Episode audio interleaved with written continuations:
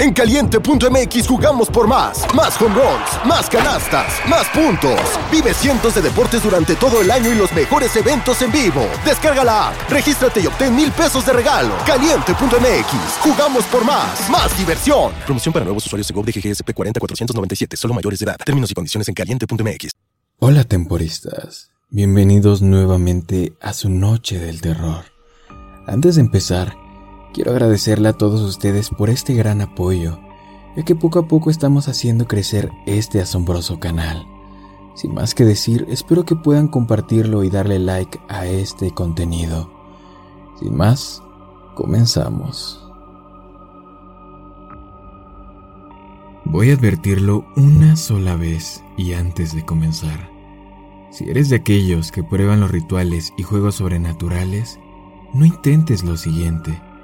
Si te conoces y sabes que lo intentarás igual, evita escucharme. De ahí en fuera, estás totalmente advertido.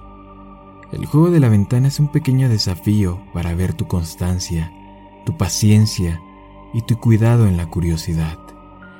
Es extremadamente fácil de iniciar, aunque requiere un poco de tiempo y como muchas cosas, es azaroso. Solo hay que hacer una cosa para jugar, con una condición al hacerlo. Tienes que cerrar la ventana y las cortinas de tu cuarto antes de acostarte, de la manera más cuidadosa y sospechosa posible, con la condición de que lo hagas en un fin de mes. Eso es lo que atrae al otro participante, si sabes a lo que me refiero. Pero es debido de informar que esto va a necesitar varios intentos, ya que no siempre se presenta a la primera. Normalmente se presenta entre el intervalo de los 6 a 12 intentos. Pero, ¿cómo sabes si funcionó? Y lo más importante, ¿en qué consiste el juego? Sabrás si funcionó cuando el juego comience. Y eso, amigo mío, será cuando te despiertes. No despertarás de forma natural, sino que te despertará algo, un golpecito en la ventana. Vas a escuchar golpecitos en la ventana. Al principio serán lentos y suaves, pero poco a poco serán más fuertes y constantes. Tú, como la otra parte del juego, tienes que jugar, claro está. Lo que tienes que hacer es muy simple. Tienes que fingir que estás dormido Aquí es donde las cosas se ponen muy interesantes, porque hay varias cosas que delatan a alguien que no está dormido. Se mueve mucho, no se tapa totalmente la cabeza con las sábanas, pero lo más importante de todo, uno no duerme con los ojos abiertos.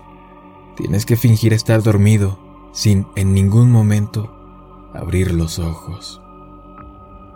Mientras tanto, lo que hay del otro lado va a seguir golpeando la ventana hasta cierto punto. Eventualmente dejará de hacerlo. Por nada del mundo te duermas. Es una trampa. Él siempre lo hace. Te hace creer que ya se acabó, pero en realidad te quiere sorprender para que abras los ojos. El ente va a seguir tocando y golpeando la ventana a cada instante por toda la noche. Habrá oportunidades en donde va a golpear tan fuerte que creerás que va a despertar a alguien o va a romper la ventana. No sientas temor. Estás protegido siempre que parezcas dormido. No pidas ayuda. Absolutamente nadie te podrá ayudar. Están solo tú y esa cosa. Y el juego dura toda la noche hasta que amanezca Sabrás si has ganado cuando veas la luz del sol salir por tu ventana. Y esto, mis queridos amigos, es un juego que lo hacen los más osados buscadores de experiencias. Es un juego que se ha hecho tan popular que se comenta constantemente. Yo tengo un amigo que encontró un foro donde hablaban de esto, decían haber participado en el juego, donde decía que había dos cosas en las que todos concordaban. Nadie sabe qué es lo que hay detrás de la ventana y nadie sabe qué es lo que pasa a los que pierden el juego.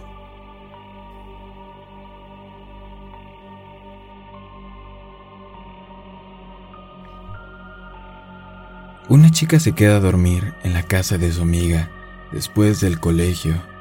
Entre juegos y risas acaban contando historias de terror como la que tú estás escuchando ahora mismo, por lo que ambas se van a dormir bastante asustadas.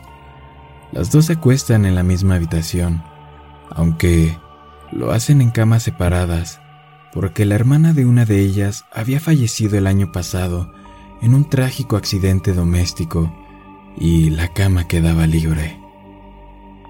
Mientras tratan de conciliar el sueño, comienza una tormenta, y entre el miedo que les ha producido contarse historias de miedo y los truenos que comienzan a sonar, ninguna de las dos puede dormirse.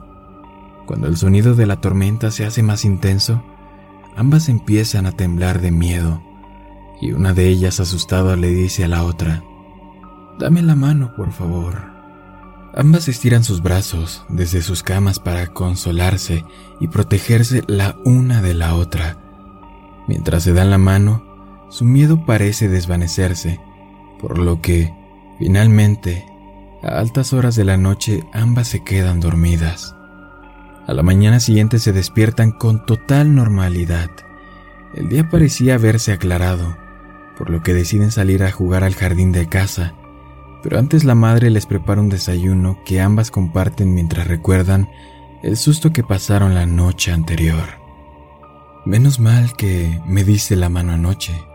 Me estaba muriendo de miedo, dijo una de ellas. Gracias a ti, amiga. Yo estaba tan asustada como tú. La madre que escucha la conversación les pregunta si han movido las camas, ya que están muy separadas la una de la otra y sería imposible que sus cortos bracitos se alargaran tanto como para que pudieran dar la mano, estando acostadas. Las dos amigas, confundidas, vuelven a la habitación y prueban a darse la mano nuevamente estando tumbadas. A ambas le recorrió un escalofrío por la espina dorsal al comprobar que sus manos quedaban a casi un metro de distancia, con los brazos totalmente estirados. Parece que esa noche no solo los vivos tenían miedo. ¿Y tú? ¿Me puedes dar tu mano?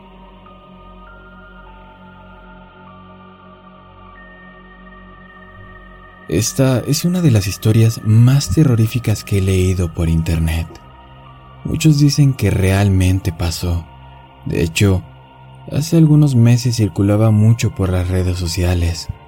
La historia nos relata lo que sucedió a una niña de nueve años, hija única de padres de gran influencia en la política local. Esta niña poseía todo lo que hubiese deseado, y si bien era una niña normal, con buena educación, sufría de una soledad incomparable. Sus padres solían salir a fiestas de caridad y reuniones de ámbito político, y ella siempre estaba sola en casa. Sin embargo, todo cambió cuando la compraron un cachorro de raza grande. Pasaron los años y la niña y el perro se volvieron inseparables.